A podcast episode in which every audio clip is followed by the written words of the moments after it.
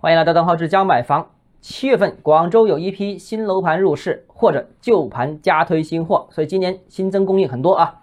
那我们收到前瞻的消息，总体上有以下几个特征：第一，预计新货开售价格平稳，不少楼盘内部预期售价都不敢太高。但也没有计划出现价格跳水的情况。那定价上都是参考上半年板块内其他在售楼盘的价格。那今年五月份和六月份已经开放展示的楼盘，不少老城区的楼盘收筹情况还算理想啊。那说明呢，市场刚需仍然比较强劲，基本不太愁卖。这些楼盘呢也不太着急，外围区域楼盘情况也就比较参差，有受政策压制的。有受经济影响的，能影响外围楼盘销售的主要是价格，但由于外围价格已经一降再降，很多楼盘都在亏损销售，所以呢，再降的动力已经不足了。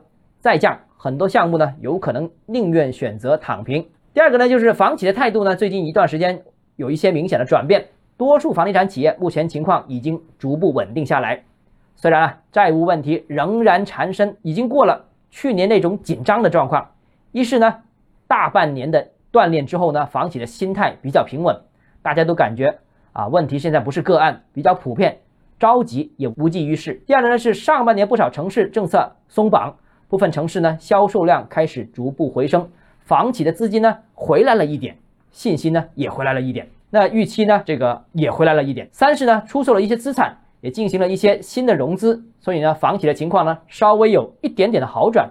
所以下半年开局啊，这个楼盘定价呢，应该也是以稳为主。那第三呢，就是最近一段时间大家也看到了，这个利好不断，计划买房的人呢也越来越多，至少看房的人是很多的。但目前呢，广州楼市新政对刚需其实并不友好，所以呢，换房客现在要处理和考虑的问题很多，比方说要先卖一套腾出指标，然后才能买。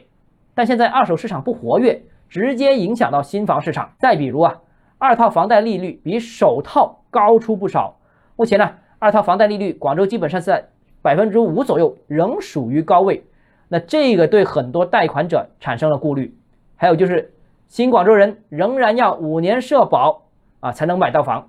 那有钱有需求，现在也买不了。那预计啊，三季度广州楼市基本也是平稳为主，成交量呢难有什么大的期望，但价格跌下去呢也不太可能。那除了个别核心城区之前涨了太多的网红盘，这些倒有可能啊。那未来走势呢，还得看政策走向。如果成交量仍然维持现状，不排除会有进一步的利好推出。尤其是二套房贷利率仍然有下调空间，而广州呢，也可能有松绑的可能。对于购房者而言，目前出手没有什么风险了，但还想等大跌，你想管理层其实也不允许啊。好了，今天我们节目到这里。如果你个人购房有其他疑问，想跟我交流的话，欢迎私信我或者添加我个人微信，账号是教买房六个字拼音首字母小写，就是微信号 d h e z j m f。我们明天见。